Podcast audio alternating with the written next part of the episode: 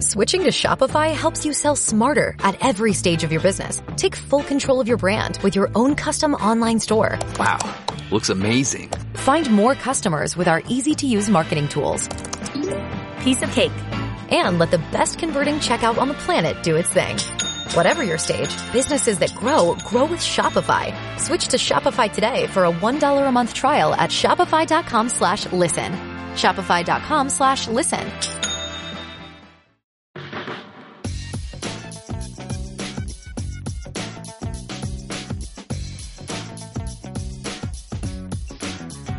Bienvenidas y bienvenidos a nuestro podcast, La Academia del Emprendimiento. Desde Chile al Mundo, presentado por De la Mano SPA.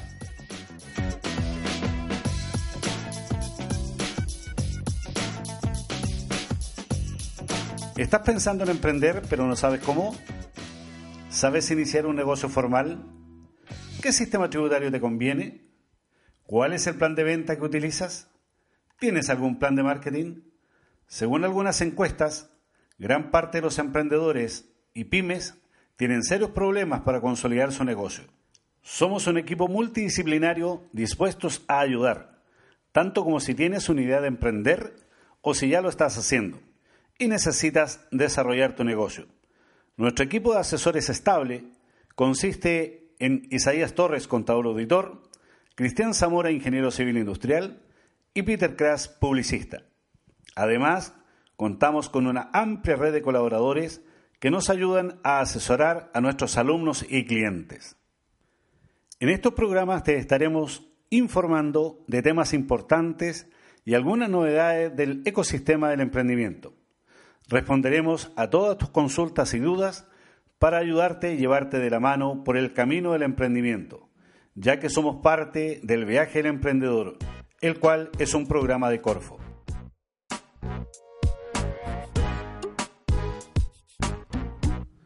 Bienvenidos a nuestro segundo episodio de la Academia del Emprendimiento.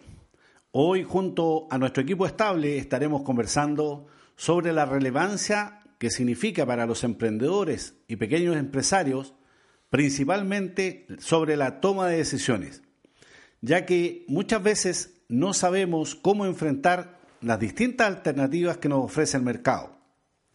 Eh, queremos invertir, queremos cambiar un producto, queremos hacer una campaña publicitaria, en fin, pero no sabemos cómo enfrentar esa decisión. Y como dice un dicho popular, antes era indeciso, ahora no sé. Muy bien, Isaías. Eh, yo quería hacerte una consulta en realidad sobre lo que tú conversabas de las decisiones. Eh, me imagino que para una decisión deben haber algunos eh, puntos específicos o algunas ideas o cómo enfrentamos nosotros tomar la decisión. ¿Qué es lo, que, lo más importante para tomar una decisión? ¿En qué tenemos que basarnos? O sea, ¿cómo nosotros analizamos cómo vamos a tomar la decisión? ¿Cuáles son los puntos más importantes que deberíamos tener en cuenta?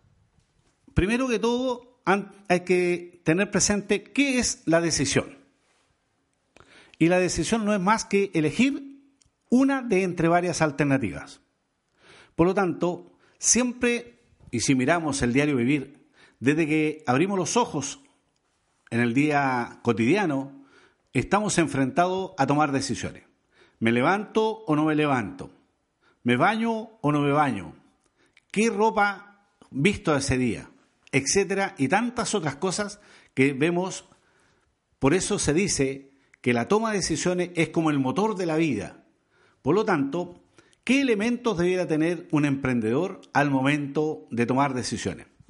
Por ejemplo, quiere buscar una nueva sucursal.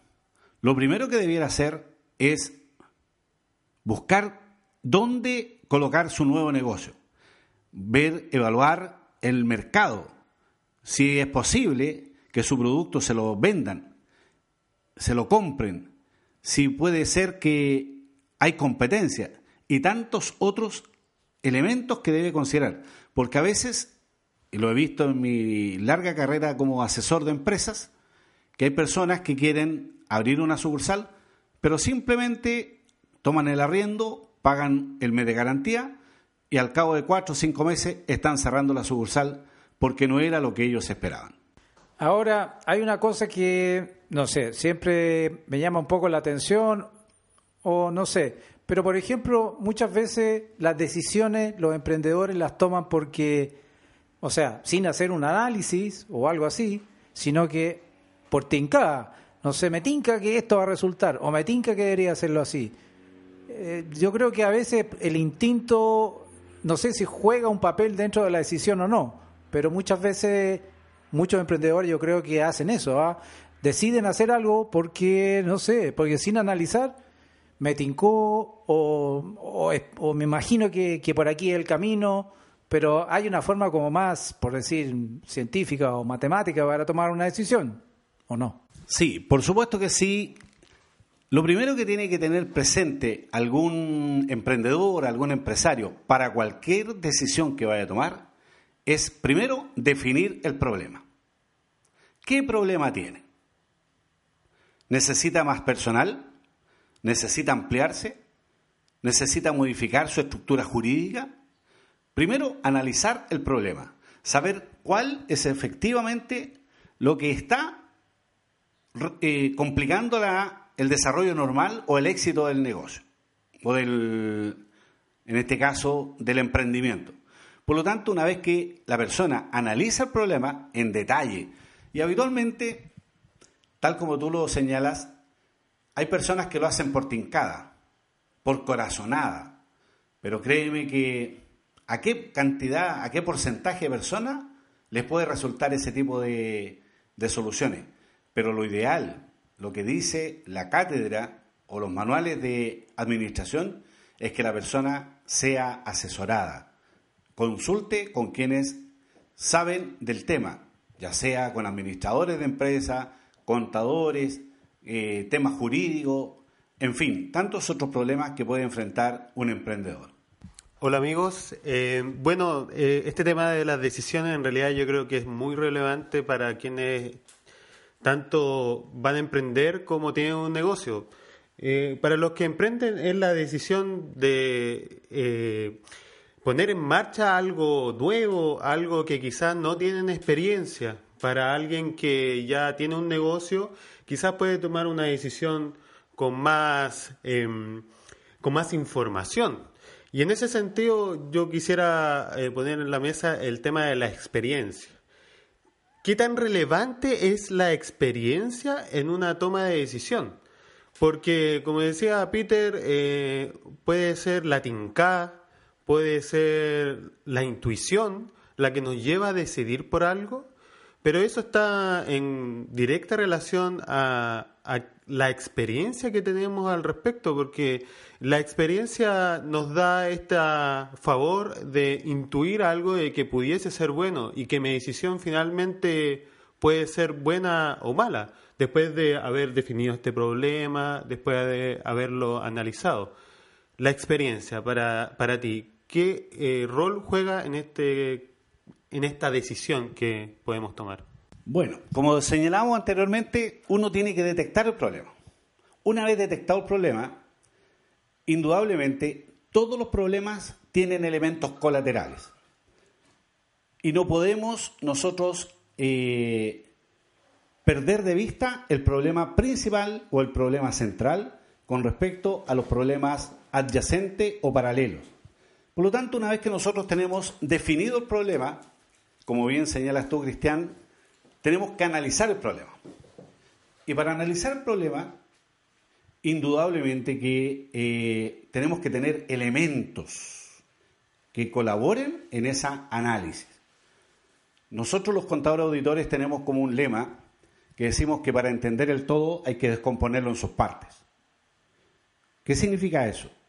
Que para poder yo entender el problema en sí, el problema que está generándome el conflicto, tengo que descomponer el todo. Por lo tanto, a veces hay un problema de administración, hay un problema de costos y cientos de, eh, de emprendedores, de pequeños empresarios, basan sus decisiones en la experiencia. Muchos de ellos, porque llevan mucho tiempo en el mercado, pero no obstante, hay jóvenes que están emprendiendo pero también pueden consultar a quienes tienen experiencia. Ahora bien, hay profesionales técnicos, porque por ejemplo, a modo de ejemplo, si a mí se me descompone el vehículo, yo no voy a ir a un médico, por mucha o poca experiencia que tenga el médico. Voy a ir a un mecánico. Y ahí estará mi sapiencia para buscar un mecánico joven o un mecánico con experiencia. No necesariamente la edad es sinónimo de falta de experiencia. Por lo tanto, se supone que yo ahí tengo que consultar a un mecánico porque me está solucionando un problema que tengo en mi vehículo. Si tengo un problema de salud, huelga decir que no voy a ir al mecánico. Iré a un médico. También, independiente de la edad, buscaré una persona que tenga los conocimientos técnicos necesarios y suficientes para que resuelva mi problema. Por lo tanto, es súper relevante detectar bien el problema y enseguida pasar a la segunda etapa que es analizar el problema. ¿Qué es lo que está provocando la falta de éxito, la falta de crecimiento y que hayan mermado las ventas, que no despeguen las ventas? A lo mejor la solución es tan simple, pero a veces no alcanzamos a visualizarla. Como dicen muchos, eh, entendidos en el tema que a veces el bosque, los árboles no nos dejan ver el bosque. Respecto a respecto a lo de la experiencia, hay bueno, hay muchos programas en realidad que te ayudan en lo que es la experiencia, que si tú no la tienes, ocupe la experiencia de otros. Por ejemplo, esos programas de mentores, red de mentores, que te ponen en contacto con alguna persona que tiene mucho más experiencia que tú en el mismo tema que estén desarrollando y que puede ocupar la experiencia de esa persona para tomar una decisión con la ayuda de él. Ahora, lo que sí hay una pequeña, un pequeño cambio cuando se habla un poco de, de lo que es la tecnología y la parte digital, porque realmente la experiencia ahí ya no juega un rol tan importante ya que las cosas van avanzando tan rápido que lo que a lo mejor funcionaba dos meses atrás, ahora ya no funciona. Entonces, en estos casos, ya la experiencia deja de ser relevante y lo que toma más importancia es estar actualizado, estar aprendiendo y estar constantemente al día con lo que está pasando, por lo menos en la parte digital, marketing digital o en la parte de manejo de redes sociales cualquier ese tipo de cosas que son que van cambiando tan rápidamente que la experiencia un poco ya deja de ser eh, tan relevante. Bien, justamente eh, para seguir con el foco de lo que estamos conversando, la toma de decisiones se basa fundamentalmente en elegir una alternativa de entre varias.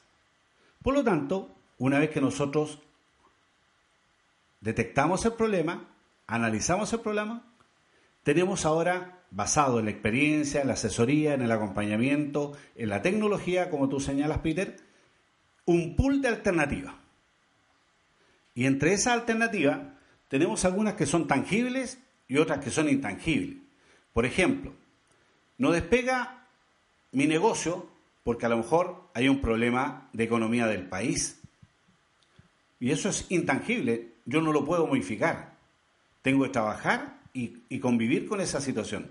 Pero a lo mejor sí puedo ver algo tangible, que es hacer a lo mejor una campaña publicitaria, ya sea vía redes sociales o vía eh, flyer o en, en medios periodísticos, escritos o hablados.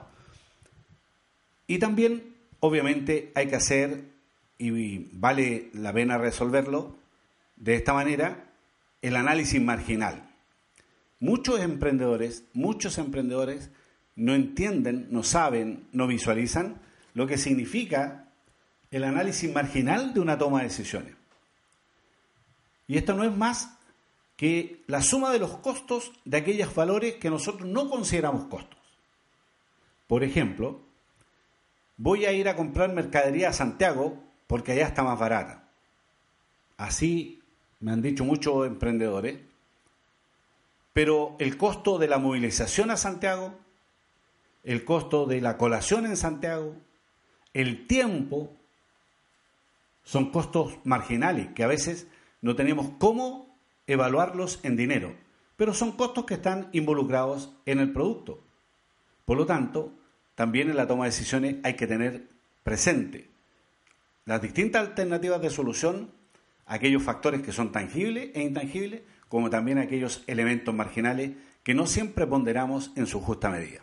Sí, de todas maneras, eh, evaluar las distintas alternativas va a ser siempre importante eh, y más aún cuando, cuando uno inicia un, un proyecto. Eh, uno, claro, puede tener una intuición, quizás pueden haber recomendado, pero aún así uno tiene que hacer lo que es también llamado un análisis de sensibilidad.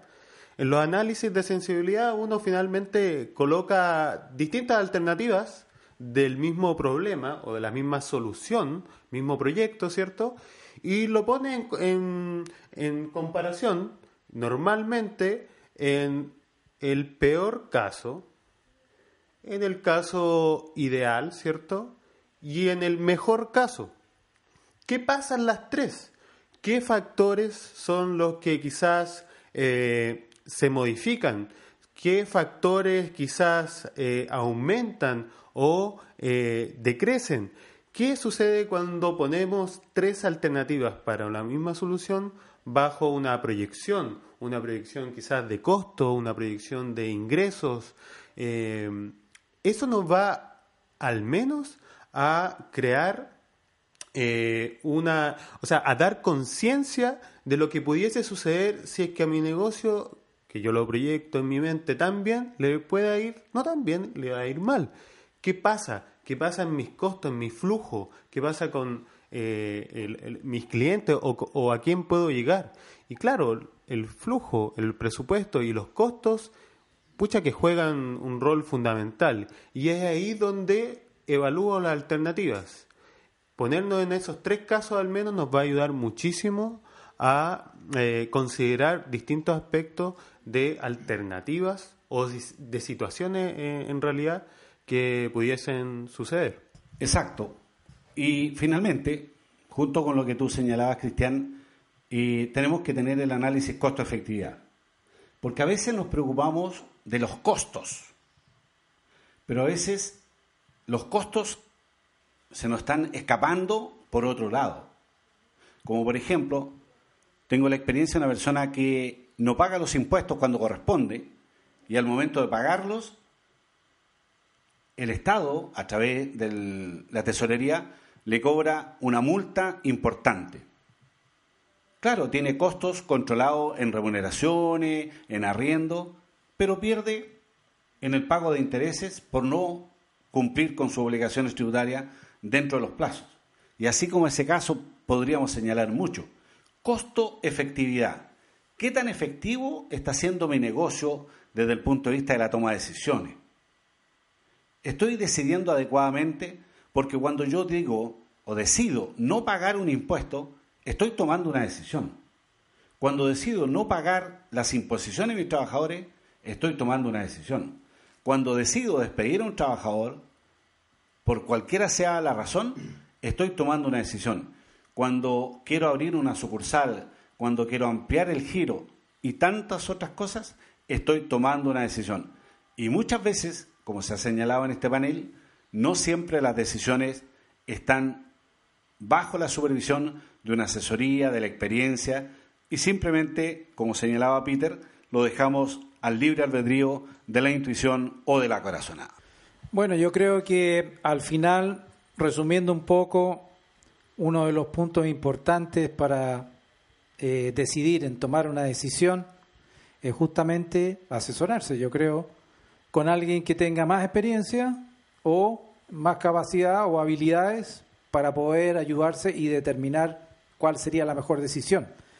Yo creo que si nosotros analizamos las grandes compañías y las grandes empresas que trabajan con grupos de personas, con eh, mesas de directorio con gerentes, subgerentes y un grupo de gente. Al final las reuniones para tomar una decisión son un grupo de personas y cada uno aporta con su conocimiento, con su experiencia en, eh, en el, de la decisión que se va a tomar. Ahora, nosotros como emprendedores no tenemos esos grupos de, de gente que nos puedan asesorar, pero podemos tener un asesor o dos asesores o un grupo de asesores que nos ayuden en esa toma de esa decisión para no equivocarnos y podamos tener toda la información pertinente de cuáles serían los resultados de esa decisión o cuáles serían los problemas o los beneficios de tomar una u otra decisión. Así que, resumiendo, yo creo que no hay que muchas veces a lo mejor tratar de complicarse y tomar la decisión solo, sino que apoyarse, apoyarse con un asesor o apoyarse con alguien que tenga más experiencia o más conocimientos o más habilidades en el momento de tomar una decisión. Como bien tú señalas, eh, quiero decir también que junto con la toma de decisiones muchas personas no lo tienen contemplado, pero para tomar decisiones hay un elemento súper relevante que es la creatividad. Si nosotros consideramos, por ejemplo, que existen ocho notas musicales, y desde que tiempos inmemoriales hasta la fecha, con esas mismas ocho notas se han creado música, partituras, distintos ritmos musicales, distintas canciones y usando las mismas ocho notas musicales. Eso significa creatividad. Por lo tanto, nosotros también podemos enfrentar los mismos problemas que tienen miles de emprendedores a nivel nacional, con mínimo de soluciones, perdón, con mínimo de conflictos y con mucha creatividad. Por lo tanto, creo que para tomar una muy buena decisión, además de analizar el problema, eh, buscar las soluciones posibles, hay que ser muy creativo.